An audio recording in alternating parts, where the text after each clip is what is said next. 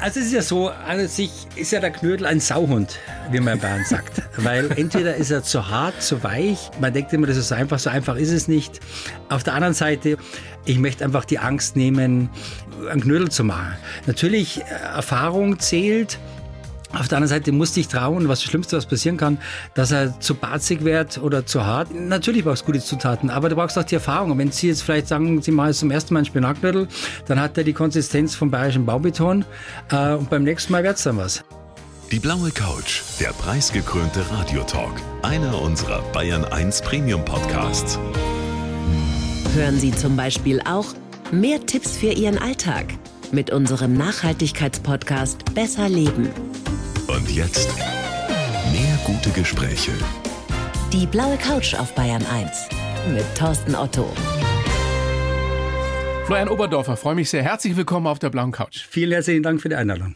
Herr Oberndorfer, drei Dinge sind passiert, als ich in Ihrem Buch Knödel, die besten klassischen und internationalen Knödelrezepte geblättert habe. Zum einen ist mir logischerweise das Wasser im Mund zusammengelaufen. Das hoffe ich. Das war das Erste. Ich habe echt gestaunt, was es da alles gibt an Knödelvariationen. Kannte ich also vieles gar nicht. Worüber ich wirklich sehr geschmunzelt habe, war die Geschichte mit dem Pasinger Knödelschütz. Ja, Das ist ja unglaublich. Das ist eine Wahnsinnsgeschichte, ein toller Mensch, eine einmalige Geschichte. Ich habe den Helmut Winter, der aus Pasing stammt wie ich, äh, Pasinger war, kennengelernt, als ich das erste Jahr auf der Wiesen war, 2002. Da habe ich überlegt, okay, was gibt's noch für Geschichten rund um den Knödel?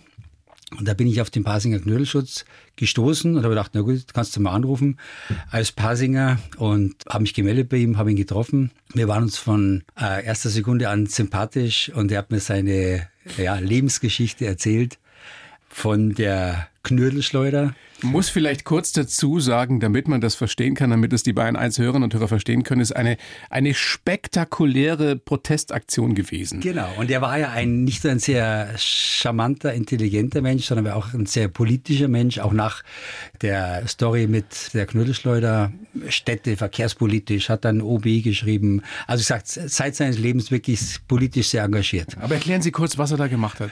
Also seinerzeit, das war 1967, war er wohl der bekannteste Münchner. Äh, wie gesagt, hat in Pasing gewohnt und damals war Pasing noch sehr idyllisch und er war Werbegrafiker.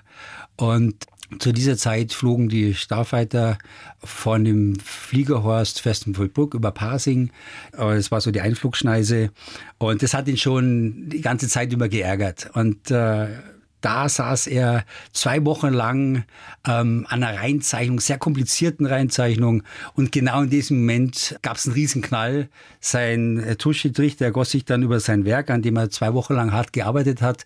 Und da war er wirklich, äh, ja, er war stinksauer. Und er hat gesagt, so, jetzt reicht's mal. Und hat in der Münchner Abendzeitung folgende Annonce aufgegeben.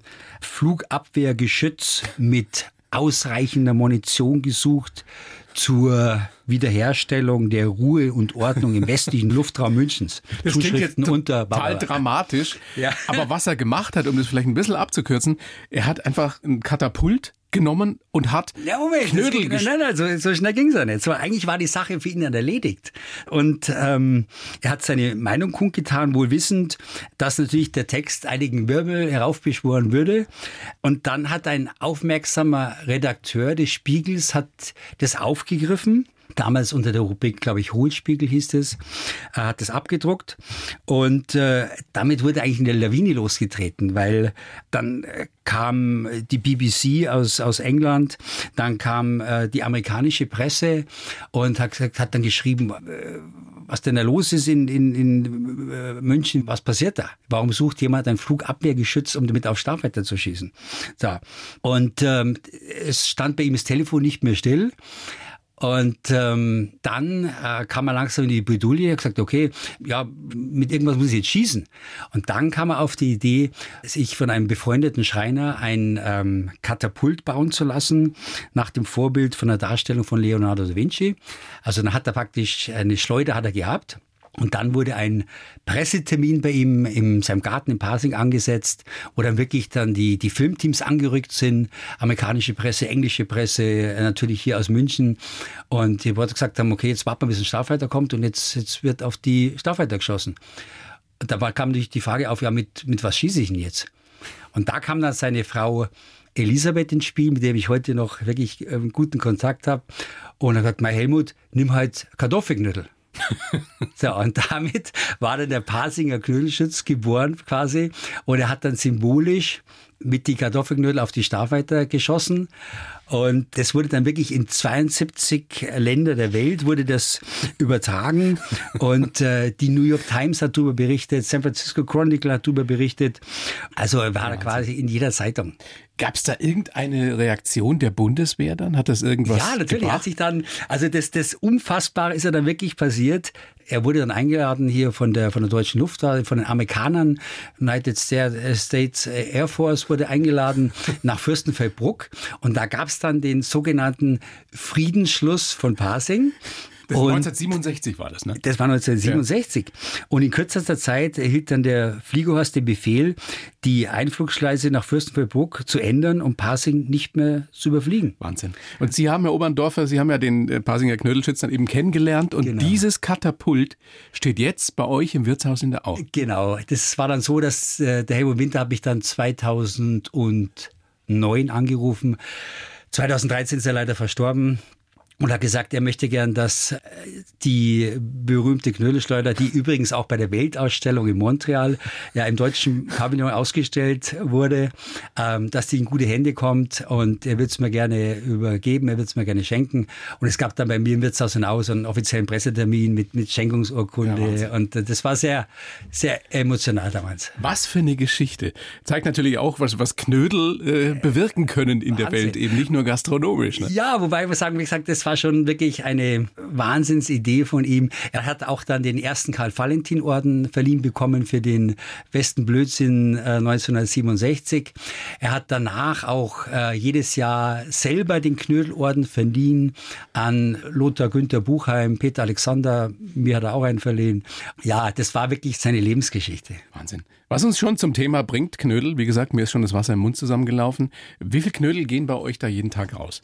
An einem guten Tag. Also im Wirtshaus in der Au, sage ich mal, verkaufen wir bestimmt, sage ich mal, an die, ja, lass es zwischen 200 und 300 Knödel sein. So, auf der Wiesen sind es ein bisschen mehr. Also 2019 waren es an die 65.000, die wir aber alle ja selbst Wahnsinn. herstellen, selbst äh, Handgemacht. handgerollt sind. Und ja, da müssen ein paar Leute äh, ein paar Stunden holen. Ja. Und wie ich jetzt Ihrem Buch entnommen habe, sind das ja beileibe nicht nur Semmelknödel oder Kartoffelknödel. Das ist Das ja ist Wahnsinn, richtig. was es alles gibt. Was, was ist der Bestseller? Also der Bestseller ist immer noch der Klassiker, das ist der Kartoffelknödel mit der guten Soße. Das sage ich mal, danach gefolgt gleich auch von den Klassikern Spinatknödel, Kasknödel. Aber gut, mein Buch hat jetzt äh, aktuell um die 210 Seiten. Ich hätte noch viel, viel mehr Rezepte gehabt, aber irgendwann hat dann der Verlag gesagt, ähm, so, Obernoff, jetzt ist gut. Das Buch hat jetzt 210 Seiten und äh, dabei lassen wir es sein. jetzt einmal. Aber sowas wie ein Wasabi-Knödel, Ja, das kriegt man bei euch wirklich oder ist das Ja, nur ein natürlich. Gag? Also wir haben auch einen Sushi-Knödel, wir haben ähm, Curry-Sesam-Knödel. Also das ist ja das Schöne an dem Knödel, ich sag, es ist ja unerschöpflich das Thema und das macht ja wirklich Spaß und du kannst ja fast aus allem einen Knödel machen, wobei ich natürlich in den letzten Jahren viel Knödel hatte, wo ich sagte, okay, die finde ich jetzt toll, aber die kamen jetzt bei den Gästen nicht so gut an. Aber grundsätzlich vielleicht zum Buch, entstanden ist es ja im, im Lockdown. Ich hatte 2014 schon mal äh, mit der Süddeutschen Zeitung ein äh, Knödelbuch geschrieben, aber relativ schnell und es war auch ziemlich dünn. Und seit dieser Zeit ist mir immer im Kopf rumgeschwirrt, wenn ich mal Zeit habe, dann möchte ich die Knödelbibel schreiben. Ich möchte den Knödel Almanach schreiben. Und es gibt über alles zig Kochbücher. Es gibt viele bayerische Kochbücher, viele Kochbücher über Pasta, aber so ein richtig scheites Knödelkochbuch, ähm, na, gab's bis dato nicht. Ja, aber jetzt gibt's eins von Ihnen. Und wissen Sie was, Herr Oberndorfer, wenn Sie über Knödel sprechen, schauen Sie dabei so, wie andere gucken, wenn Sie über schöne Frauen sprechen. Das ist wirklich eine Ich hab- Leidenschaft ich hab von eine Ihnen. schöne Frau zu Hause und die lag bei. ähm, nein, also wirklich, wobei ich auch sagen muss, äh, ähm, ja, ich hatte im Lockdown hatte ich natürlich dann äh, mehr Zeit als sonst. Habe es dann auch schon unterschätzt. Ich habe dann mit, ich weiß nicht, ob ich sagen darf, mit dem ZS-Verlag zusammengearbeitet. Ich musste dann auch den Geschäftsführer erstmal überzeugen davon, dass das Thema Knödel, wie hat er gesagt, Mei, Obernopfer, das ist ein Nischenprodukt, das ist schwierig. Ein äh, Nischenprodukt? Ja, bitte. Und er hat gesagt, also ganz schwieriges Thema. Ich gesagt, Mei, jetzt probieren wir es doch aus und habe, glaube ich, schon meine ganze Leidenschaft reingebracht. Und drei Tage später hat er mich angerufen und gesagt, passen Sie auf, also machen wir es und sie brennen so für die Knödel. Also das es ist wirklich für jeden was dabei. Es ist für die äh, geübte Hausfrau, den geübten Hausmann was dabei, ist aber auch was für mich dabei, der ich einfach nur sehr gerne Knödel esse. Und wirklich noch nie, ich habe einmal mitgeholfen, aber ich habe noch nie selber Knödel gemacht. Ja. Das kann also wirklich das, je, jeder lernen? Also es ist ja so, an sich ist ja der Knödel ein Sauhund, wie man in Bayern sagt. Weil entweder ist er zu hart, zu weich. Man denkt immer, das ist einfach, so einfach ist es nicht. Auf der anderen Seite, und das war mir auch wichtig, und das habe ich ja reingeschrieben in dem Buch, ich möchte einfach die Angst nehmen, einfach mal einen Knödel zu machen. Worauf kommt es an beim richtig guten äh, Knödel? Das, mei, beim Kochen, äh, wie es immer drauf ankommt, dass du sagst, du hast äh, natürlich Erfahrung zählt, auf der anderen Seite musste ich trauen, was das Schlimmste, was passieren kann, dass er zu barzig wird oder zu hart. Aber ich brauche gute Zutaten, damit geht's mal los. Natürlich brauchst du gute Zutaten, aber du brauchst auch die Erfahrung. Und wenn Sie jetzt vielleicht sagen, Sie machen es zum ersten Mal einen Spinatknödel, dann hat er die Konsistenz vom bayerischen Baubeton und beim nächsten Mal wird's dann was. Weil Sie wissen, oh, du musst doch ein bisschen mehr Also wie bei vielen Dingen im Leben üben, üben, üben. Genau. Aber ich möchte einfach, und das, wie gesagt, das habe ich auch ganz klar reingeschrieben in das Buch, traut euch, probiert es aus und orientiert auch euch nicht hundertprozentig an dem Rezept, sondern ähm, findet da euren eigenen Weg. Sie schreiben im Vorwort, seien Sie mutig, kochen Sie mit Liebe und sehen Sie Rückschläge als Ansporn. Habe ich so geschrieben. Das Wahnsinn. Kochen als Metapher fürs Leben. so ist es, genau. Oder? Genau, sehe ich also. Könnte man äh, direkt übernehmen auf alles, was man im Leben ja, tut. mutig fast sein. philosophisch. Ja mit Liebe die Dinge angehen. Genau, das ist mir wichtig. Und sich von Rückschlägen nicht entmutigen lassen. Genau. Und Haben Sie so Motto, gelebt, Ihr Leben bis jetzt? Bitte? Haben Sie Ihr Leben so gelebt bis jetzt? Ach, ich lebe es nach dem Motto, das sagt geht nicht, gibt's nicht. Und äh, ich hoffe, das habe ich auch meinen beiden Söhnen beigebracht, dass ich sage, okay, äh, traut euch und was das Schlimmste, was passieren kann, dass irgendwas nicht funktioniert und dann probieren wir es nochmal, ganz einfach. Mhm. Ganz banal letztendlich, Knödel sind fertig, wenn sie oben schwimmen. Aber warum das so ist, glaube ich, wissen die wenigsten. Erklären Sie auch. ja. Ja, haben Sie es gut gelesen? Ja, ja. ja was steht denn drin? Boah, erklären Sie es mir damit, sonst erzähle ich Quatsch. Es hängt mit der Kohlensäure zusammen, mit dem Sauerstoff, ne? Ja, auch. Ich sage mal, der Knödel verliert natürlich auch seine Flüssigkeit, wird wieder leichter. Man kocht ja den Knödel nicht, man lässt ihn langsam, man, man sagt immer, Knödel kochen wird immer gesprochen, aber du kochst ihn nicht. Du lässt ihn langsam sieden. Ja. So. Und er verliert auch dann letztendlich auch durch das Auskochen verliert er Volumen, er verliert aber auch Geschmack. Und deswegen auch dazu, wir machen unsere Knödel alle ein bisschen würziger, weil wenn so ein Knödel natürlich zeitlang auf der Wiesen im Wasser drin liegt, da fehlt an Geschmack. Haben Sie so einen Lieblingsknödel?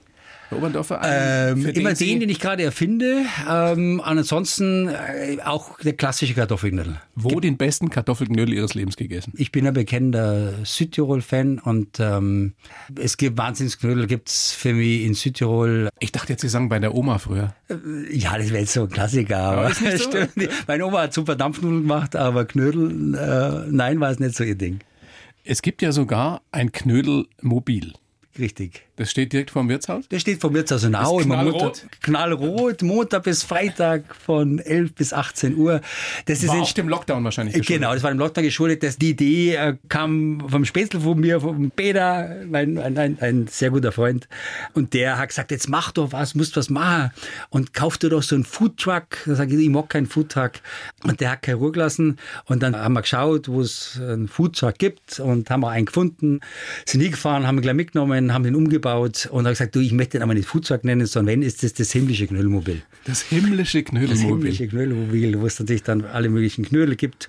Und im Zuge dessen, weil ich dachte, na gut, also nur Knödel ist vielleicht auch langweilig, äh, was könntest du noch machen? habe ich dann noch den Böhner erfunden. Den, den Böhner? Den Böhner, den bayerischen Döner, Ochsenfetzen, Romanersalat, Tomaten, Senfmayonnaise und äh, ja, das gibt's da. Aber das wächst nicht alles nur auf Ihrem Mist, oder? Äh, ich meine, Sie müssen ein Wahnsinnsteam haben. Gerade in den Zeiten ist das ja umso wichtiger. Ähm, ja, also um Gottes Willen. Ich glaube, man darf es ja auch selber nicht so wichtig nehmen. Und klar, wenn du jetzt irgendwie äh, Wirt bist oder Sterneko oder was auch immer, ja, bleib auf dem Boden, nimm dich selber nicht so wichtig, weil allein bist du gar nichts. Äh, sei es auf der Wiesen, sei es bei mir im Wirtshaus in Au, sei es beim Catering, ohne meine langjährigen Mitarbeiter. Wie gesagt, wird überhaupt nichts gehen. Ja. Überhaupt Knödel. Knödel-Kochkurs kann man auch machen bei Ihnen? Kochkurs kann man machen und ich muss auch ganz klar sagen, das, das Kochbuch ist auch nicht allein auf meinem Mist gewachsen, sondern das habe ich zusammengeschrieben mit der Andrea Seban, meine langjährige, äh, loyale Betriebsleiterin, äh, Küchenchefin, die da wirklich auch stundenlang mit mir saß. Weil die Schwierigkeit war ja auch für uns, wissen Sie, Sie müssen sich vorstellen, wir machen ja nicht äh, so wie der Horm, wir machen ja nicht vier oder sechs Knödel, sondern wir machen ja gleich 100 oder 150. Das heißt, wir mussten die ganzen Rezepturen eindampfen auf, sag ich jetzt mal, ähm, auf, auf kleine Portionen. Damit das eben für Otto Normalverbraucher, Genau. Verbraucherin äh, praktikabel ist, damit man wirklich kochen kann damit. Normalverbraucher, Genau. Ja, so wie ich. Ich werde jetzt anfangen. Ich mache jetzt, ich, Genau. dann lade ich Sie mal ein und dann sagen Sie mir, was mit meinen Knödeln los Das ist. machen wir. Nein, aber wie gesagt, und dann, äh, wir- ich möchte nochmal auf das Thema Mitarbeiter kommen, weil mir das ganz wichtig ist. Wie gesagt, alleine schaffst du gar nichts. Und es geht nur, wenn du ein wirklich äh, ein super Team um dich herum hast. Wie schaffst du es in der Gastro? Und ich weiß, weil ich eine Menge Freunde, Bekannte aus der Mhm. Gastro habe, dass das sau schwierig ist, da wirklich die Leute zu, zu finden, die zu einem passen, die auch was können. Wie naja. schaffen Sie das über so viele Jahre? Herr Otto Wissens, ich habe äh, vor vier Jahren mal vor 300 Gastronomen einen Vortrag sollte ich halten zum Thema Mitarbeiter äh, finden, Mitarbeiterbindung. Bin ich auch gefragt worden, wo kriegen Sie Ihre guten Mitarbeiter her, Herr Bonhoeffer? Meine Antwort war, ja, was heißt gute Mitarbeiter finden. Ich suche ganz normale Leute und ich suche die Leute nicht danach aus, was sie können. Mich interessieren auch keine Zeugnisse, sondern wenn Sie bei mir heute ein Vorstellungsgespräch haben, interessiert mich nur, sind Sie nett, freundlich, sympathisch, äh, sind Sie motiviert, weil ich Alles sage, andere kann man alles andere kann ich Ihnen beibringen. Ich kann Ihnen beibringen, drei Teller zu tragen. Ich kann Ihnen beibringen, mach eine gescheite Soße, mach einen Knödel, wie auch immer.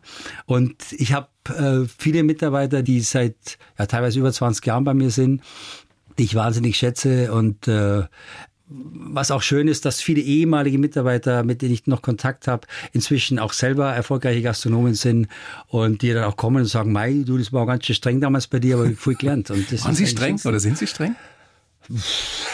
Ja, geht schon. Ist halt vielleicht. Und zu Nein, sich selbst? Gastronomie, klar, das ist Ja. kein Bonio, von Gottes Willen, braucht man zu sich selbst auch streng? Bitte? Zu sich selbst auch streng? Äh, ja. Ja, also sehr, eigentlich nie mit mir selber zufrieden. Eigentlich immer überkritisch und wenn ich was mache, dann sage ich, mein, ich könnte es noch besser machen und noch besser und selbst nach 29 Jahren wird es aus den Augen, gehe ich äh, durch meinen Laden durch und mir fällt immer wieder was ein und sage, ah, das müsst ihr eigentlich noch besser machen und hier noch und da noch und ja, manchmal ein Getriebener. Spannend. Können wir ja gleich noch ein bisschen vertiefen. Herr Oberndorfer, schön, dass Sie da sind. Ich habe für Sie einen Lebenslauf geschrieben, mache ich ja für jeden Gast. Den gebe ich Ihnen jetzt über diese komische Scheibe, die uns trennt in diesen merkwürdigen Zeiten. Sie lesen den bitte so vor und dann sprechen wir ausführlichst drüber. Bitte schön. Ich heiße Florian Oberndorfer und bin königlich bayerischer Knödelkoch. Seit vielen Jahren bin ich erfolgreich mit meinem Wirtshaus und mit meinem Zelt auf dem Oktoberfest. Dabei war mir die Gastronomie nicht in die Wiege gelegt, auch wenn ich in meiner Jugend mehr Zeit im legendären Club P1 verbracht habe als in der Schule. Oh. Beruflich geprägt haben mich Feinkostkönig Michael Käfer und meine Zeit in den USA. Dort habe ich gelernt, was Dienstleistung bedeutet. Seitdem gehe ich auch mit dem amerikanischen Optimismus durchs Leben. Geht nicht, gibt's nicht. Ich liebe es, mit und für Menschen zu arbeiten und habe die weltbeste Kochpartnerin an meiner Seite. Für die Zukunft wünsche ich mir Zufriedenheit. Okay, Okay. damit meinen Sie meine Frau, oder? Ja, na klar. Können Sie so unterschreiben? Ja. Gut. Dann fangen wir nochmal vorne an. Florian Oberndorfer, geboren 1. September 63 in München, in Pasing aufgewachsen. Der Papa war Journalist, Genau. hier beim BR, Genau. Autoexperte Ja, und der war vor vielen Jahren auch schon mal bei mir in der Show. vor zehn Jahren. Und hat unglaubliche Geschichten erzählt Ja. damals. Haben Sie von ihm die Liebe zu alten Autos? Äh, zu Autos, ja. Er war eigentlich gar nicht so Oldtimer-Fan, so wie ich jetzt, aber zu Autos definitiv. Also ich glaube, es liegt bei uns in der Familie. Das ist eine Wahnsinnsgeschichte. Sie haben einen 52er Chevy Pickup, Genau. der, als Sie ihn sich haben rüberbringen lassen von Amerika, im Endeffekt Schrott war. Ja. Und Sie haben den in wie vielen Jahren restauriert? Ach, das ging relativ schnell, das ist 16 Jahre. Ich, Ist das Wahnsinn? Ja gut, ich habe damals gedacht... Was für ein Verrückter. Ich habe mir gedacht, das kann nicht so schwer sein, habe den komplett auseinandergebaut, also wirklich komplett, äh, bis auf den Rahmen und wie gesagt, ich bin ja kein Automechaniker. Und, Aber Sie haben das alleine gemacht? Ja, also bis auf, äh, was ich nicht alleine gemacht habe, äh, weil da habe ich dann wirklich ausgesetzt an den Kenntnissen, das war Motor und Lackierung, ansonsten komplett allein. Ja, 16 Jahre lang. ja das hat Immer sich so, Zeit was weiß ich, Montagnachmittag oder Sonntagnacht. Ja, wenn ich halt mal Zeit hatte und wenn, äh, sage ich mal, ich nicht im Wirtshaus in der Au war oder nicht auf der Wiesen und äh, nicht zu Hause, dann hat meine Frau gesagt, du pass auf, ich bin dann mal kurz in der Werkstatt. Da konnte man sie dann finden. genau, genau. War das für Sie sowas wie, wie Kontemplation, Meditation? Definitiv. Einfach um runterzukommen Es ist auch vom heute noch, wenn ich sage, also es gibt für mich nichts Meditativeres, als unter dem Auto zu liegen und da zu schrauben. Gibt's den noch? Ja, ja, klar, logisch. Der fährt noch? Der fährt, wie er fährt. Wahnsinn. Also ich war jetzt natürlich die letzten zwei Jahre nicht, auch äh, Corona geschuldet, aber ansonsten war ich mit meiner Frau dann in Südtirol, die Südtirol Klassik damit und äh, 52er Ja. Chevy. ja, Pickup. wunderschönes Auto. Ich liebe ihn. Welche Farbe? Äh, dunkelblau. Weißwandreifen und aber alles original, original Motor und wie gesagt, äh, wunderschönes Auto. Jetzt glänzen Ihre Augen fast noch mehr als bei den Knödeln. Die USA spielen sowieso eine große Rolle für Sie oder haben zumindest eine große Rolle gespielt. Sie waren damals Mitte 20 Genau. und Sie haben in San Francisco Gastronomie gelernt im Endeffekt, ein Praktikum gemacht. Und ja, da das zumindest gelernt. Ich hatte vorher eine Lehre gemacht äh, im Grand Hotel Continental hier in München, was ja leider nicht mehr gibt. Äh, der Michael Käfer Ihnen damals Genau, hat, die ne? Lehre hat er mir besorgt, weil in dem Hotel, da waren eigentlich ja so Söhne und Töchter äh, reicher Münchner Familien. Wir hatten sogar eine Prinzessin bei uns, die die Lehre gemacht hat und ich war da eher so ein bisschen der Außenseiter der, aus dem Pasinger Glasscherbenviertel. Der Journalistensohn. Genau, und ähm, war aber eine tolle Ausbildung, muss ich sagen, weil es wirklich ganz klassische Hotelausbildung als Hotelfachmann. Und ähm, nach der Lehre habe ich dann noch in zwei Läden von Michael Käfer gearbeitet. Aber Ähm, warum dann USA? Ja, pf, gute Frage. Das kam mir, ich- ich kann sie gar nicht mehr sagen heute, warum ich in aus arbeite. Weil ich dachte, okay, so die große weite Welt und, und das war auch die Zeit in den 80er Jahren, wissen so Cocktails und so und dann Tom Cruise. Geht Tom Cruise und ist der Ja, genau. Barkeeper. Ach so, so haben Sie sich gesehen damals? So hatte ich mir das vorgestellt. So das- standen Sie im P1 damals, oder? ja gut, P1, das äh, habe ich schon 85, also als ich noch in der Schule war, habe ich angefangen. Da hat damals mich mein Bruder angerufen und gesagt, du, äh, es ist jemand ausgefallen im P1, kannst du äh, aushelfen? Ich wusste gar nicht, was P1 ist und dann bin dann hin, wie gesagt, war noch äh, Schüler und äh, bin dann rein. Ja, ich habe gesagt, ich bin hier im falschen Film, was ist denn hier los? Muss eine verrückte Zeit gewesen sein Ja, war damals. ziemlich verrückt. Ist jetzt leider aber fürs Radio nicht ganz jugendfrei. Ja, bitte, wir, wir senden 19 Uhr, da kann man schon ein bisschen was erzählen. Okay. Ja, weil Ja, aber war es halt, denn wirklich so wild? Es war ähm, Also es damals ja war das alte verjährt. P1, das war auf der anderen Seite im Haus der Kunst. Das war, es haben nicht viele Leute reingepasst. Damals äh, maximal 400 Leute, sage ich mal, 300, 400 Leute. Und da waren halt wirklich alle von Mick Jagger, Whitney Houston, Prinz Albert von Monaco. Haben Sie die Boris alle kennengelernt? Äh, nein, er lässt nicht kennen, aber du siehst das halt und äh, sind halt einen Meter von dir weg. Was hat Mick Jagger damals getrunken? ich weiß es nicht mehr, Otto. Ich vermute ja, ich vermute ja, dass der schon ganz lange nur noch Wasser trinkt und Ich wahrscheinlich gerade sagen, ich glaube irgendwie sogar, der hat spezielles Mondwasser oder was auch immer. Ja, aber wie gesagt, das war eine eigene Welt da drin und war natürlich die 80er Jahre und war natürlich Sex, Drugs and Rock'n'Roll. War wirklich Für so. euch auch, die ihr da gearbeitet habt? Also für mich jetzt weniger, für die äh, Barkeeper da drin, die jetzt auch wirklich in Festanstellung gemacht haben, ja, war schon, war schon so. Aber ich sag, ich ging noch zur Schule. Also ich habe in der Garderobe im P1 habe ich fürs Abitur gelernt und äh, war ja, das steht zum Glück hier nicht drin und äh, meine Söhne hören nicht zu. Aber ich muss da trotzdem sagen, ich war ein miserabler Schüler. Aber Sie haben das Abi bestanden. Ja, aber aber da entstehen wirklich schöne Bilder in meinem Kopf, wie Sie da in der Garderobe über, über Stochastik sitzen. Nein, das war, ich hatte dann, äh, ich habe mal genommen Bio, Deutsch und Kunst Naja. und Religion, also die einfachsten Fächer. Ja, so ähnlich wie ich. Ich hatte noch Sport. Aber da sitzen Sie und lernen und Mick Jagger mit seiner Entourage geht vorbei. Ja, und Sie denken sich, der haut Bild sich jetzt. jetzt da den Champagner und was weiß ich was rein. Und ich, muss fürs Abi lernen. ja, so ungefähr, ja. Und mal kurz war natürlich ein bisschen wenig Schlaf, weil du am nächsten Tag wieder um 8 in der Schule sein musst. Äh, war ein bisschen schwierig. Aber wie So gesagt, Abitur geschafft Geschichte. und äh, So gut. Sie kommen ja da so schnell jetzt nicht raus, Herr. Ich möchte schon noch wissen, wie Ihre Eltern das auch fanden. Ein seriöser Journalist beim Bayerischen Rundfunk Äh. und sein Sohn hängt dann Nacht für Nacht im P1 ab. Ja, gut, ähm, schwieriges Thema.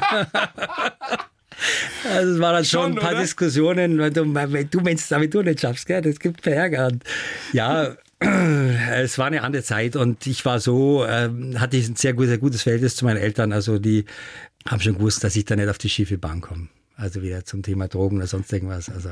Wie machen Sie das oder wie haben Sie das mit Ihren Jungs gemacht? Die sind ja auch schon groß. Aus der Erfahrung der eigenen Jugend? Naja gut, also ich war dann später Teilhaber am Vereins, also zu späteren Zeiten und als dann so war, dass ich dann meine Söhne selber im Vereins getroffen habe, gesagt, so jetzt ist Zeit, jetzt musst du einen Schlussstrich ziehen und habe mhm. dann vor ähm, vier Jahren meine Anteile verkauft vom Vereins. Und, ja. und äh, ja, ich wollte einfach nur wissen, ob Sie mit Ihren Söhnen dann strenger waren als Ihr Vater. Der hat das ja zugelassen. Und also ich, ich, ich meine, es ist ja auch was geworden aus Ihnen. Mein Insofern Vater war eher locker, gemacht. ich ja? war da definitiv strenger, ja. Okay. Wir waren ja bei den USA. Also Sie ja. wollten eigentlich nach San Diego. Genau. Also ich habe mich von München aus beworben. Ich wollte nach San Diego, weil ich hatte da über meinen Vater einen Ansprechpartner, wo er sagt, pass auf, irgendeine Anlaufstelle brauchst du. Habe mich dann in, ich glaube, zehn Hotels beworben in San Diego und es kam nichts zurück. Also weder eine Absage, Zusage sowieso nicht. Und da habe ich gedacht, so, jetzt rutscht mein Buckel runter. Ich äh, hole mir jetzt ein Ticket und äh, fliege da runter. So, war in San Diego zwei Wochen lang und mei, tolle Stadt und surfen und, und das wird immer noch gesagt, aber jetzt hat meine Frau zu, Mädels und und und. Also wirklich äh, hat Spaß gemacht, aber ich habe dann sehr schnell gemerkt, also gastronomisch wird sich nicht wirklich weiterbringen. Habe dann nach dem Auto gesucht. Ähm, und was wurde es? Was wurde es? Mein Chevrolet Pickup für ganz, ganz wenig Geld so ausgeschaut, also mit Boden im Loch und dann ich hat nicht wirklich viel funktioniert. Habe dann drei Tage durfte ich bei dem, wo ich abgekauft habe, durfte ich bei dem einigermaßen herrichten, einigermaßen, dass er fahrbereit war habe dann auch die Fahrt von San Francisco nach San Francisco ein bisschen unterschätzt, weil es sind doch äh, gut 800 Kilometer. Mhm. Ja, und äh, haben gedacht, okay, San Francisco ist bestimmt eine gute Anlaufstelle. Das Problem war nur, ich, ich kannte da niemand, ähm, hatte niemand, wo ich mich melden kann, wo ich schlafen kann, habe da im Auto geschlafen, habe dann äh, relativ schnell ein, ein, kleines Zimmer gefunden. Also Sie haben da auch ein paar Nächte im Auto gepennt, oder? Ja, ja, auf alle Fälle. Und dann, mei, äh, wissen Sie, es gab damals, du hattest kein Handy, du hast kein Kreditkarte, ich hatte so ein bisschen Geld dabei und das war's. Ein Teil ging da fürs Auto drauf, dann ein bisschen fürs Essen, ein bisschen Benzin. Das und, ist ja jetzt äh, noch gar nicht so ewig her, ne? 89, 89 90, ja, schon ein paar Jahre, ja. Und dann muss ich natürlich auch noch, wollte die Vermieterin, weil die sich auch nicht getraut hat, ja, was will der Deutsche in San Francisco, ähm, nicht, dass ich meine Miete nicht kriege, musste ja noch ein bisschen Miete im Voraus zahlen, so, und dann wurde es dann leider ein bisschen, eng mit dem Geld. Und dann ähm, habe ich einen Job gebraucht und bin dann äh, los und, und ja, war drei Wochen lang unterwegs, jeden Tag alle Lokale abgeklappert und immer no, no, no. Und ja, was will der bei uns, der Deutsche? Und der kann, kann überhaupt was. Irgendwann hat es geklappt. Warum, und das wollte ich Sie vorhin schon fragen, warum wollten Sie eigentlich unbedingt in die Gastronomie? Also nochmal, äh, Journalistenhaus, da, da, lag das ja nicht unbedingt ja, in der Wiege. Ja gut, da bin ich ja eigentlich bin ja über das P1 so reingerutscht und über Michael Käfer und dann die Lehre. Also ich, das war nie von mir ein Wunsch oder ich will unbedingt Gastronomie machen. Das, das kam so. Ja. Also Gottes Willen, ich hätte jetzt auch aber da hat die große Leidenschaft die Berufung entdeckt. Was haben Sie da gelernt in Amerika? Ich wollte noch was sagen zu dem, zu dem weil, warum Gastronomie? Also ich, ich muss ganz ehrlich sagen, ich war, wie gesagt, ich war ein schlechter Schüler und ich hatte auch wirklich die Schnauze voll von der Schule und ich, das Arbeiten hat mir Spaß, einfach zu arbeiten. Und ich habe während der Schule ähm, vor dem P1, ich habe schon alles gemacht. Ich habe an der Tankstelle gearbeitet, bei der Putzfirma gearbeitet, ich habe äh, war Kurierfahrer, Fahrrad und und und, Zeitung ausgetragen und das Arbeiten hat mir immer Spaß gemacht. Das Lernen war, war Horror für mich eigentlich. Ja. Aber dann, wie gesagt, wir sind ja in San Francisco jetzt. Sie ja. suchen einen Job in der Gastro, finden dann letztendlich Hab einen. Glück gehabt, weil ich kam dann in ein Lokal, das hat zwei Deutschen gehört, die waren seit über 30 Jahren in ähm, San Francisco, haben da wirklich ein tolles Lokal geführt. Er selber war zweimaliger Gewinner der Koch-Olympiade und ähm, die haben gesagt, pass auf, uns ist ja gerade jemand ausgefallen, weil er krank ist. Du kannst so lange bleiben, bis er wieder kommt und dann ist leider vorbei. Okay, gut, dann habe ich natürlich Vollgas gegeben, habe geschaut, okay, überpünktlich und, und Vollgas, Vollgas, Vollgas. Und als derjenige dann wieder kam, habe ich gesagt, pass auf, ähm, also du kannst bleiben. Und ähm, war ein tolles Lokal. Und was habe ich da gelernt? Ja, ich habe gelernt Dienstleistung, ich habe gelernt geht nicht, gibt's nicht. Und die Amerikaner sind vielleicht jetzt fachlich nicht so hundertprozentig und wie bei uns in Deutschland. Ja, dann die ganzen Weinanbaugebiete und und und musst du wissen als Service. Nein, bei den Amerikanern geht es um was anderes. Da sagt, hi, my name is Susan, I'm your waitress for tonight. How are you? Und das hat mir wahnsinnig imponiert und das ist auch was Tolles. Und man, ab und zu in Deutschland, auch in Bayern, ist halt so, servus, grüß euch, wisst schon, was Naja, ich meine, man muss dazu sagen, die, die amerikanischen Kellnerinnen und Kellner, die leben ja natürlich auch von den Trinkgeldern. Das heißt, die, die sind ja schon Ja. verpflichtet dazu, ja, dass sie freundlich ist, sind. Ja. aber schauen Sie, als Gast ist mir doch wurscht, ob das jetzt oberflächlich ist oder nicht, sondern Naja, es sollte schon echt rüberkommen. Ja, Also ich natürlich, merke das, wenn einer nur so pseudofreundlich ist. Merken Sie das nicht doch? das heißt pseudofreundlich, aber es geht schon darum, dass ich sage, wenn Sie heute zu mir ins Wirtshaus in Au kommen, da stellt sich der Kellner mit Namen vor. Ja, das ist servus, schön. Peter, Ja. genommen, servus, bist du was trinken wollt? Und Das haben Sie übernommen Das, das habe ich übernommen. Ich habe einfach übernommen, dass ich sage, Leute, auch da wieder, geht nicht, gibt's nicht. Und wir schauen, dass wir dem Gast bei uns im Wirtshaus in Au, ist auch nicht alles perfekt, um Gottes Willen. Verbrennt einmal ein Schnitzel oder irgendwas wird vergessen. Aber dieser grundsätzliche Dienstleistungsgedanke, den habe ich definitiv aus Amerika übernommen und ich hoffe, das merkt man auch. Und diese Energie, diese positive Energie, die viele Amerikanerinnen und Amerikaner ja ausstrahlen. Das, zum einen Ja, dieses glaub, geht das nicht, gibt's auch als nicht. Gastronom, weil, weil Das ist was Tolles, oder? Weil, weil wir neigen ja dazu zu sagen, ah, schauen wir mal, ah, ob's klappt, weiß nicht. Und der Amerikaner sagt, natürlich Let's klappt's. go. Aber es klappt nicht immer. Aber trotzdem Genau. ist es ja besser, mit der Einstellung ranzugehen, als mit der Einstellung, ah, Definitiv. trau mich nicht. Und gerade als Gastronom sagen wir, du hast ja jeden Tag irgendwas. Entweder explodiert da die äh, Gläserspülmaschine oder äh, ein Koch ist krank oder äh, Spüler Bauchweh oder was auch immer. Irgendwas ist ja immer. Und da musst du einfach mit einem gewissen Optimismus rangehen und sagen, okay, jetzt Augen zu und durch. Und ich glaube, das hat mir Amerika schon gebracht. Waren Sie vorher nicht so ein Optimist? Also neigen Sie eher zur Skepsis? Nein, überhaupt nicht. Nein, aber es ist einfach ein gewisses Selbstbewusstsein gegeben, zu sagen, okay, so, ich habe jetzt hier einen Job. Letztendlich, äh, ich war auch kurz davor zu sagen, so, ich fliege jetzt zurück, weil das wird nichts. Und einfach zu sagen, na, da musst du es durchbeißen. Und äh, wie gesagt, und das in Verbindung mit dem, was ich da gesehen habe, wie die Amerikaner das angehen, das hat mir wahnsinnig viel gebracht für meine äh, weitere gastronomische Zukunft. Aber Sie sind ja wieder zurückgekommen nach Bayern. Richtig, ich bin da zurückgeflogen, wollte eigentlich wieder zurück, aber meine Mutter kam ins Krankenhaus und gesagt, okay, jetzt bleibst hier. Und äh, dann eben hatte mein Auto aber noch drüben, gesagt, was machst du jetzt? Und ein Freund von mir hat mir das dann in den Container rein und kam in Bremerhaven an und dann hier nach München. Und in meinem jugendlichen Leichtsinn bin ich ja dann zum TÜV gefahren mit dem amerikanischen Nummernschild und gesagt, Mei, könntest bitte mal drüber schauen, ob da irgendwas zu machen ist. Und der TÜV-Beamte hat mich für verrückt erklärt. Er gesagt, ja, lass uns das Auto gleich mal da. Und äh, komm uns morgen wieder. Der, der Und- bayerische Charme. na, pass auf. Oh, gleich mal da, los, gleich mal da. Und dann bin ich am nächsten Tag gekommen und habe gesagt, ja, äh, ist dann was zu machen. Und dann hat er mal so 10 DIN A4 Seiten in die Hand gedrückt. Aber dann kam der Gag, der hat mich dann aber nach Hause fahren lassen mit dem Auto. Aber das ist der Chevy von damals, Genau. den es jetzt noch gibt, top restauriert. Genau. Den Sie damals 89 gekauft haben Genau. in San Diego, oder? Von einem Mexikaner. Kauf niemals ein Auto von einem Mexikaner. Warum? Da war alles verbastelt, umgebaut, da war nichts mehr original. Na, aber er fährt ja immer noch. Ja, ja, klar, jetzt schon. Was für eine Geschichte. Überspringen mal so ein bisschen was. Sie sind wieder zurückgekommen und seit 93 sind Sie jetzt Wirt vom, vom Wirtshaus in der Au. Genau. Und das war ja am Anfang nicht so einfach. Äh, Das war das nicht einfach, also das. Äh, Da war ja ein Club drin, da war Lärm. Die da Anwohner haben Pop- gesagt, ja, Da spinnst war der du? Popclub drin, da war das sogenannte Sahara-Dancing drin, das war Münchens erste Diskothek. Und der äh, Popclub, auch in den 80er Jahren, Vogelwood, wirklich war alles drin, von Punker, Popper hieß damals und und und. Also eine, Ja, eine Mischung. sensationell, was es damals alles gab, oder? Wahnsinn. Wahnsinn. Aber der Popclub war, war so die Anlaufstelle in München. Also wenn man heute sagen würde, so ein In-Club. Und das fanden jetzt die Gäste toll, aber die Nachbarn weniger. Das wusste ich aber alles nicht so wirklich, als ich das übernommen habe. Und als ich dann den Vertrag mit der Brauerei unterschrieben habe, bin ich zum KVR hin und habe gesagt, Sie, Sie auf, ich wollte einfach nur mal nachfragen, gab es da irgendwelche Beschwerden oder irgendwelche Auflagen? Und dann schaut der Beamte mich an und sagt, äh, Olaf, was sind Sie im Auto da? Na ja, wieso?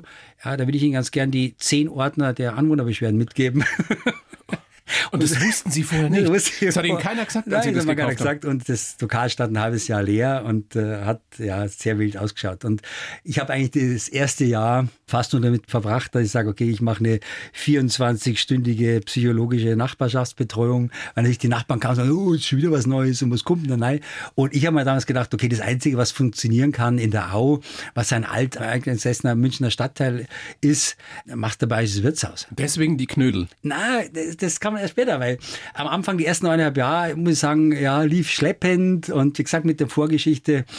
Und dann, äh, ja, vielleicht auch noch kurz die Anekdote dazu. Ich habe mir dann gedacht, okay, was kannst du jetzt noch machen, um das Ganze ein bisschen, ein bisschen anzuleiern. Und ich habe damals, weil das ist ja Parklizenzbereich, auch gesagt, okay, ich mache so eine Aktion, Freibier für Strafzettel. Also wer einen Strafzettel kriegt, kriegt er Freibier. Richtig. Und ich fand es total witzig und die Gäste auch. Die Polizei nicht. Die Polizei weniger. Und äh, ich habe dann, weil das kam dann auch in allen Zeitungen und, und wurde auch dann aufgegriffen, auch wieder Abendzeitung, TZ, etc., etc., Radiosender.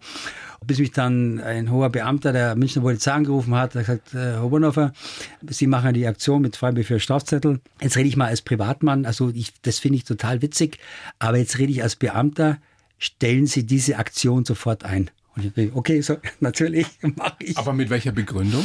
Ja, weil ich aufrufe zu einer Straftat, Okay. dass ich sage, okay, ihr könnt jetzt Ja. äh, falsch parken Okay. und äh, ja. Äh, was ich sagen wollte, äh, da, ich weiß nicht, ob es daran lag, auf alle Fälle nach einmal Jahr ist dann der äh, Knoten geplatzt im Wirtshaus in der Au und lief ab dann wirklich sehr, sehr gut. Und dann haben wir gedacht, okay, was kann ich denn für Aktionen machen, außer der klassischen Wild- und und Fischwoche? und äh, fragen Sie nicht wie, dann kam ich auf Knödel und habe Knödelwochen gemacht bei mir im Wirtshaus in der Au. Und das lief so gut, dass man gedacht habe, okay, aus dem Thema kannst du eigentlich mehr machen. Und was mir bis heute noch verwundert ist, dass eigentlich die wenigsten bayerischen Wirte aus dem Thema Knödel mehr machen, außer der klassische Spinatknödel, Kaspersknödel äh, Wird es jetzt vielleicht den einen oder die andere geben, die jetzt sagt, wenn der Oberndorfer das sagt, Wenn dann das sollte kann, mal drüber nachdenken. Aber was ist denn am Knödel, warum ist das so einer der Inbegriffe der bayerischen Esskultur? Tja, mei, für mich ist der Knödel äh, eigentlich Sinnbild für bayerische Küche. Genauso wie es der Schweinsbraten ist, die Schweinshaxen. Weil er natürlich oft als Beilage dabei ist zu unseren Klassikern, zur Ente, zum Schweinsbraten, zur Haxen. Und den gibt's ja wirklich weltweit. Das ist spannend, das habe ich auch in Ihrem Buch entnommen. klar. Überall und den gibt's vor allem schon ewig lange. Naja, die Gelehrten streiten ja darüber, wo er wirklich erfunden wurde. Ja, ne? Moment. Also normal, es war ja so, dass bisher, also vor der Erscheinung meines Buches, war es ja so, dass wenn du was über Knödel recherchiert hast, hast du gesagt, okay, da gibt's jetzt diese erste bildliche Darstellung in der Kapelle in Hocheppern, ich weiß nicht, ob Sie kennen, wunderschön, kann, also Fußweg ist Südtirol. eineinhalb Stunden drauf, Südtirol, genau. Und das war immer so, wo es sagt, so, das war die erste bildliche Darstellung Wann war das? Knödel. Äh, 1560, irgendwie um den Dreh. So. Als es darum ging, äh, das Buch zu schreiben, habe ich mir einen befreundeten Journalisten genommen, den Günter Bregola. Der hilft mir ein bisschen, wenn ich so meine Geschichten mache rund um meine Spezialknödel auf der Wiesen. Ich gesagt, du pass auf, Günther, wir müssen das Thema Knödel und die Geschichte des Knödels müssen wir neu schreiben. Und ich möchte, dass wir da wirklich ganz weit vorne anfangen. Und meine Theorie ist, dass ich sage, dass den Knödel schon viel, viel länger gibt. Und zwar, es gibt ja, ich sage mal, also Kulturpflanzen, die wurden ja schon vor mehr als 10.000 Jahren angebaut. Also zum Beispiel wilder Hafer, Emmer, Einkorn oder Gerste. Und in der Grotte im Süden Italien wurde ja so Steinmörser gefunden, wo man gesehen hat, da wurde drin Getreide vermahlen. Und vermengt mit dem Wasser durch die verdickende, bindende und quellende Eigenschaft des Getreides gibt es dann klumpigen Teig. Und ich sag, oder meine Theorie ist, dass ich sage, damals ist der, äh, sage ich mal, dieser Bad, wie man in Bayern sagt, ist gerollt worden. Und da gab es früher schon den ersten Knödel. Ja, Sie schreiben ja sogar äh, circa 3000 vor Christus, Mondsee, in Klammern heutiges Österreich. Genau. Da gab's die ersten Funde von Teigbällchen. Genau. Äh, So, und dann kannst, kannst du sagen, mein Teigbällchen, was ist das? Das ist eigentlich ein Knödel. Und so haben wir einfach eine runde Weltgeschichte zusammengeschrieben. Der Günter Bregeler und ich. Jeder hat geschaut, dass er da recherchiert, um einfach zu sagen, man hat erstmalig so wirklich die Geschichte des Knödels auch weltumfassend zusammengeschrieben. Aber da werden jetzt die Südtiroler sagen, da bricht ja eine Welt für mich zusammen. Ich darf nicht mehr nach Südtirol einreisen. Hilfe. Nein, aber wie gesagt, ich kann ja nicht sagen, so wir haben den Knödel erfunden, ah, die Bayern haben den Knödel nicht erfunden. Nein. So, Das wird wahrscheinlich parallel an allen möglichen Orten gegeben genau, haben. ob jetzt China, Italien, wo auch immer. Also, aber gesagt, ich glaube, dass der Knödel schon irgendwo mit das erste war, was, was Mensch gegessen hat. Und als es dann daran ging, wo gesagt hat, okay, Feuer erfunden und dass man gesehen hat, okay, dieses klassische Kochen, dann wirft man diesen Teigbeilchen dann in das, in das Wasser rein. Also man kann nicht sagen, wer den Knödel erfunden hat. Man kann nur sagen, es gibt ihn schon sehr, sehr lange. Also jetzt diese Erfolgsgeschichte mit dem Wirtshaus in der Au. Seit fast 30 Jahren. Jo. Verbunden, sehr eng verbunden mit dem Knödel. Das ist eine Menge Arbeit, viel, viel Arbeit. Das, das kann ich so, so ein bisschen nachvollziehen und beurteilen. Warum tut man sich dann noch ein Zelt auf der Wiesen an. Das Die Knödelei. frage ich mich auch. Naja gut, dass da viel Geld drin ist, das wissen die meisten, aber es ist ja gut, also wahnsinnig die viel Arbeit. Haben Sie nie, also haben Sie nie das muss Gefühl gehabt, ich verzettel mich? Wenn du die Wiesen nur wegen dem Geld machst, dann bist du falsch. Aber warum macht man es dann? Weil es Champions League ist oder was ist der Grund? Ja klar, gut. Ich meine, wir haben jetzt ja gerade, fängt die Olympiade an, heute oder? Wann fängt es an? Das ist die Olympiade, das ist Champions League, das mehr geht nicht. Und ich habe mich acht Jahre lang für die Wiesen beworben. Acht Jahre habe ich dann gedacht, so, Leute, jetzt rutscht mein Buckel runter, jetzt mache ich nur eine gescheite Bewerbung, habe richtig viel Zeit reingesteckt, habe ein kleines Modell gebaut von dem Knödelzelt und und und und habe mich damit nochmal beworben. Und sieh da, dann kam ein Anruf von der Stadt München, Oberndorfer kommen rein und stellen mal ihr, ihr Konzept vor. Habe dann das Konzept vorgestellt für die Münchner Knödelei und ja, habe dann Zuschlag bekommen. Was glauben Sie, dieses Jahr wird es ein Oktoberfest geben? Wird es eine Wiesen geben? Ich plane schon dieses Jahr fürs Oktoberfest und bin guter Dinge. Ja. Ein Party-Service haben Sie auch noch. Ein Online-Shop mit speziellen Produkten aus Bayern. Dann gibt es den königlich bayerischen Knödelkochkurs. ja, ich wollte noch was zu Wiesen sagen. Nein, nein, nein, nein Wiesen. Was wollten Sie nur sagen? Also ich war dann 2002 das erste Jahr auf der Wiesen und äh, du weißt ja nicht, was auf dich zukommt, weil verkaufst du 100 Knödel oder, oder 10.000? Mein Zelt hatte damals, äh, inzwischen bin ich etwas größer, aber damals 180 Plätze und ich war total nervös und war gut vorbereitet, aber dann hat es natürlich im ersten Jahr gleich mal geschneit. da haben wir gedacht, oh, saublöd, das haben wir uns ein bisschen anders vorgestellt. Keine Heizung. Na, und ich habe alles, an alles gedacht, nur nicht an eine Heizung. Also, Party-Service gibt's noch, ich habe schon angesprochen. Online-Shop mit Produkten aus Bayern. Es gibt Ihren königlich bayerischen Knödelkurs. Wann haben Sie Zeit für die Familie? Wenn wir jetzt Ihre beiden Söhne fragen würden, würden die sagen, der, der, der Papa war viel da? Puh. Gute Frage. Also ich glaube nicht, dass ich viel da war, aber ich glaube, das ist ja nicht die Quantität der Zeit, sondern es ist die Qualität der Zeit. Ich habe zu meinen beiden Söhnen ein super Verhältnis. Zwei tolle Jungs, auf die ich wahnsinnig stolz bin. Und äh, ja klar, die Erziehung lief natürlich jetzt hauptsächlich über meine Frau. Die weltbeste Kochpartnerin, haben Sie, glaube ich, selber mal gesagt. ja. Aber ich nehme an, das ist nicht alles. Ja, vor heute muss ich aufhören. Jetzt wird es emotional. Das ist doch schön. Meine Frau, ja, die weltbeste Kochpartnerin. Witzigerweise, ich hatte immer diese ganz klare Regel, das sagt, okay, also Mitarbeiter, niemals mit dem Mitarbeiter irgendwie was anfangen. Und mein damaliger Betriebsleiter, der Simi Berst, hat im selben Hotel, im Berners Park Hotel in Baden-Baden mit ihr gelernt und eines Tages, als sie dann hier in München gewohnt hat, kam er, hat gesagt, du, ich habe heute ein Vorstellungsgespräch und dann kam sie, hat sich bei uns vorgestellt im Service als Aushilfe, um ein bisschen nebenbei Geld zu verdienen und ich habe so aus dem Augenblick haben wir gedacht, huh, hübsche. und dann hat sie bei uns im Service angefangen und wir streiten ja heute noch, wer dann wen gefragt hat, ob wir mal zum Essen gehen. Aber ich sage natürlich definitiv, sie hat mich gefragt. Natürlich. Ja klar. Das hätten Sie ja nie gemacht Klar. als Arbeitgeber. Nein, darfst du gar nicht. Nein, natürlich nicht. Und ja, das ist wie jetzt- viele Jahre jetzt her? Also wir sind jetzt zusammen 25 Jahre Wow. Und von Das der Rechnung ist her in nach eurer Branche Ja. echt noch spezieller als in meiner. ja, und nachdem sie, also meine beiden Söhne, Felix und Moritz, sind ja 22 und 24.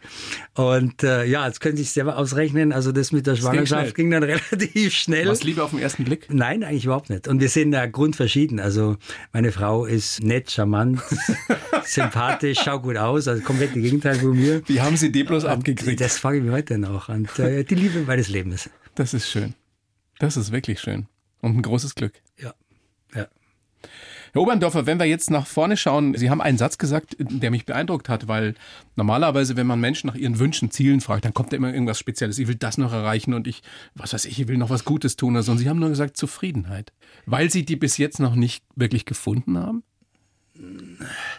Nein, nicht, nicht deswegen. Ich bin ein zufriedener Mensch, weil was brauchst du für die Zufriedenheit? Äh, Ich habe ein Dach über dem Kopf, ich habe, wie gesagt, eine tolle Frau, ich habe zwei tolle Söhne, Gesundheit? ich bin gesund, ich habe Zeit auf der Wiesn, ich habe ein tolles Wirtshaus. So, wenn du da nicht zufrieden bist, dann muss ich nicht.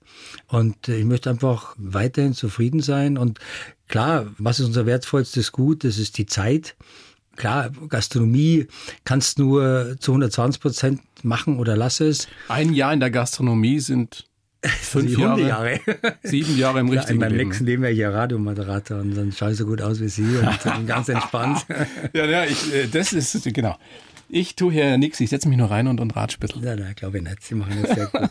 Das glauben Nein, aber aber es ist, äh, es ist Zufriedenheit. Ja, ich glaube, Glück ist immer nur temporär, momentaner Zustand und einfach zufrieden zu sein und auch mit, auch vielleicht mit mir selber zufrieden zu sein. Nicht immer auf der Suche nach noch besser und noch mehr. Und äh, Das sind Sie, ne? Sie sind schon ein Perfektionist. ich, ja, Sie sagen jetzt Perfektionist. Böse Zungen sagen, ich bin Korinthenkacker. Wie gesagt, fragen Sie meine Frau. Ich bin ja vom Sternzeichen eine Jungfrau. Meine Frau sagt, ich bin auch noch Aszendent Jungfrau wahrscheinlich. Ich weiß es aber nicht. Und ähm, ja, das, Also ja, ich, wirken- ich Sie nerv mich ja manchmal nicht- selber. Aber wissen Sie? wirken gar nicht so. Sie wirken wie ein lässiger, erfolgreicher Gastronom. Äh, danke. Sie haben immer noch, finde ich, so dieses Sunny Boy. Äußere auch. Ich kann mir das schon vorstellen, wie das früher so war. Damals im P1. Ich will ja nicht drauf rumhacken, ja, genau, aber. danke. Also, Nein, aber sind Sie wirklich so jemand, bei dem alles im rechten Winkel. ja, das ist, ich, ich nerv mich ja manchmal selber. Weil ich sage, okay, ja, ordnungsliebend und pedantisch und ich kann mir vorstellen, dass ich meinen Mitarbeitern manchmal total auf die Nerven gehe. Wahrscheinlich alle, die zuhören, sagen, ja, ja, ist so, geht uns auf die Nerven. Aber doch trotzdem anderen arbeiten Seite- viele sehr, sehr lange für Sie. Sehr lange und äh, ja, wie gesagt, teilweise über 20 Jahre und dieser Stelle, ich kann es nur noch mal sagen, ohne äh, wirklich eine, eine tolle Mannschaft um mich herum, wo ich sagen muss, ich habe auch viele Frauen, also meine Frauenquote, die stimmt auf alle Fälle. Angefangen bei mir im Büro Satz. oben, ja, ist so. Bei, bei mir im Büro oben, wirklich alle Damen, die das sind, machen einen Wahnsinnsjob und es geht dann runter bis zum Spüler bei uns. Wir haben, glaube ich, zwölf verschiedene Nationalitäten bei uns arbeiten und ja, ich glaube, du musst die Leute respektieren und du musst auch sehen, dass nicht, weil du als Chef so toll bist, funktioniert, sondern weil jeder seinen Teil dazu beiträgt. Wie gesagt, vom Spüler bis zum Betriebsleiter. Ich bin mir sicher, Sie machen da nicht so viel falsch. Mein Eindruck und auch alles, was ich so höre. Herr Oberndorfer, bedanke mich sehr bei Ihnen für das Gespräch und wünsche Ihnen wirklich Zufriedenheit und Gesundheit. Vielen Dank Machen für die. Einladung. Sehr Danke. gern. Danke. Die Bayern 1 Premium Podcasts. Zu jeder Zeit, an jedem Ort. In der ARD Audiothek und auf bayern1.de. Bayern 1 gehört ins Leben.